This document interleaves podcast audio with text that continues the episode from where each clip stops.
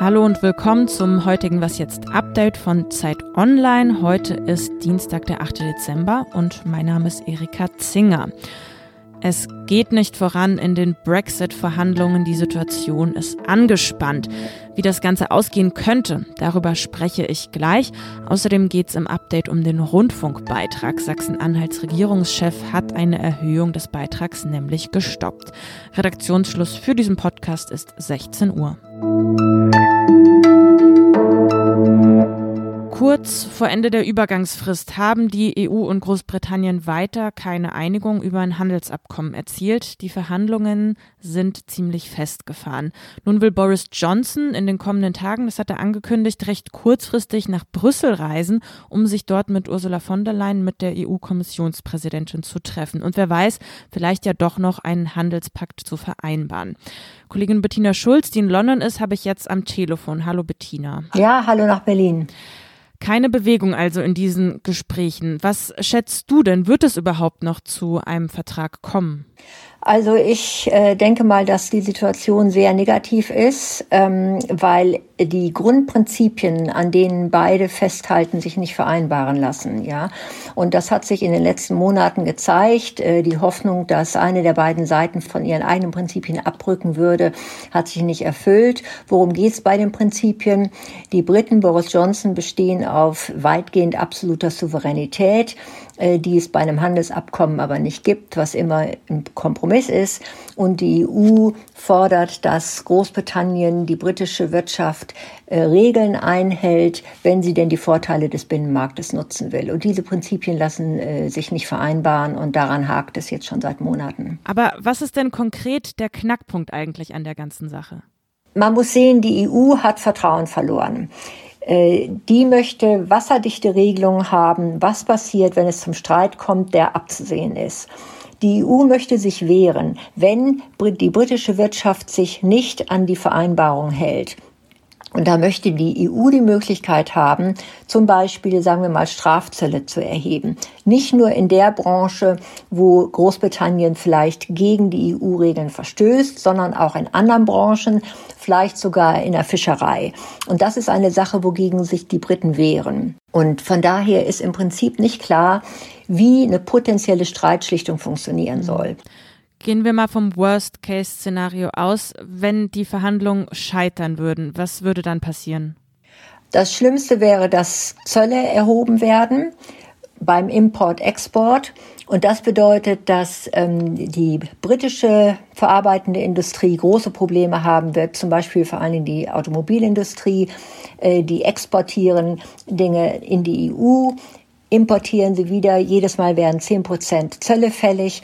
Von daher besteht die Gefahr, dass ein Teil der britischen verarbeitenden Industrie hier sich nicht mehr rechnet. Und das ist eine ganz große Gefahr für die Wirtschaft, für Arbeitsplätze. Ähm, und äh, hinzu kommt unheimliche Bürokratie. Also es sieht dann wirklich sehr schlecht aus. Bettina, vielen Dank dir. Ja, alles Gute. Ja, wir bleiben gleich bei Großbritannien. Dort wurde ja per Notzulassung der sehnlichst erwartete Corona-Impfstoff von BioNTech und Pfizer die Freigabe erteilt. Großbritannien hat insgesamt 40 Millionen Dosen bestellt. Damit können dann 20 Millionen Britinnen und Briten geimpft werden. Das ist etwas weniger als ein Drittel der Bevölkerung. Heute dann wurde auch gleich die erste Britin geimpft, 90 Jahre ist die alt und heißt Margaret Keenan. Es gibt ein Video, da sieht man Keenan in so einem blauen Sessel sitzen im Krankenhaus. Um sie herum ganz viele Journalistinnen, Kameraleute, Fotografinnen. Ins Bild laufen sieht man dann eine Krankenschwester, die hat den Impfstoff dabei in einer Spritze und erklärt dann, dass sie jetzt Margaret Keenan diese Impfdosis in den Oberarm spritzen wird. Ja, daraufhin dann großer Applaus. Ich fühle mich unglaublich privilegiert, die erste Person zu sein, die gegen Covid-19 geimpft wird, hat übrigens die 90-jährige Keenan gesagt. Damit ist sozusagen erst eine Entscheidung äh, gefällt worden, äh, dass es zu keinem Ratifizierungsverfahren im Landtag kommen kann, weil dieses Verfahren aussichtslos ist. Sachsen-Anhalts Ministerpräsident Rainer Haseloff sprach da gerade bei einer Pressekonferenz heute.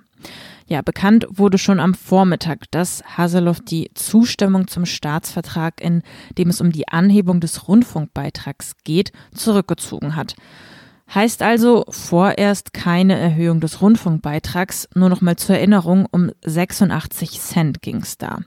Am 15. Dezember wäre eigentlich im Landtag in Magdeburg darüber abgestimmt worden, also über diese Rundfunkbeitragserhöhung, zuvor noch im Medienausschuss. Das ist mit der Entscheidung Haseloffs jetzt hinfällig.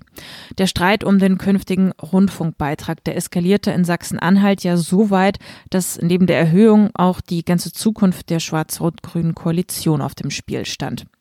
Ja, aber was sagen eigentlich die Koalitionspartner zu Haseloffs Entscheidung? Offenbar tragen sie die mit, wenn auch teilweise mit Kritik. Gegenüber Zeit Online sagte SPD-Fraktionschefin Katja Pähle, man nehme die Entscheidung zur Kenntnis. Der parlamentarische Geschäftsführer der Grünen, Sebastian Striegel, sagte, unter normalen Umständen wäre dies der Moment, eine solche Koalition zu verlassen. Derzeit sind aber keine normalen Zustände.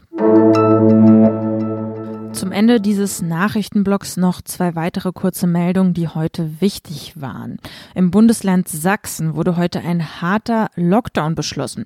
Das heißt, dass Schulen, Kindergärten und der Einzelhandel in Sachsen bis auf einige Ausnahmen ab Montag geschlossen werden sollen. Ministerpräsident Michael Kretschmer kommentierte die Entscheidung mit den Worten, die Landesregierung hat beschlossen, das Land jetzt zur Ruhe zu bringen. Außerdem nach zahlreichen Polizeiskandalen, rechtsextremen Chatnachrichten der NSU 2.0 Drohbriefserie hat Bundesinnenminister Horst Seehofer nun eine viel geforderte Polizeistudie in Auftrag gegeben. Die soll neben vielen anderen Themen auch Rassismus bei der Polizei untersuchen. Bei der Aufklärung von Polizeiskandalen hilft das eher nicht, kommentiert meine Kollegin Frieda Turm dazu auf Zeit Online. Erfolgreich könnte die Studie dennoch sein. Was noch? Vor 40 Jahren genau, am 8. Dezember 1980, wurde das ehemalige Beatles-Mitglied John Lennon erschossen, als er gerade auf dem Weg war in sein Apartment in New York. Tom Brooke, ein BBC-Journalist, war damals der Erste am Tatort und hat live von dort berichtet. Seitdem, erzählt er heute für die BBC, verfolgt ihn dieser Tod noch immer. Brooke wohnt nicht unweit des Dakota Apartment Komplexes, vor dem Lennon getötet wurde. Aber das schreibt Tom Brooke auch. Nicht alles in Bezug auf Lennon war wunderbar. Dessen ist er sich bewusst. Lennon konnte, so Brooke, gemeinsam und böse und, Zitat, er gab zu, dass er Frauen misshandelt hatte. Ja, dieser Teil gehört eben auch zur Figur John Lennon dazu. Das war's also mal wieder mit diesem Update. Wenn Sie uns was mitteilen möchten und schreiben wollen, dann gerne per Mail an wasjetzt.zeit.de. Wir freuen uns, von Ihnen zu hören. Morgen früh hören Sie dann wie immer regulär die Was Jetzt Sendung. Ansonsten Ihnen noch einen schönen Abend. Ich bin Erika Zinger. Tschüss und machen Sie es gut. Äh,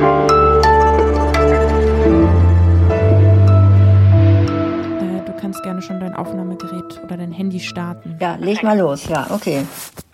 Du läufst. Super, dann fange ich mal an.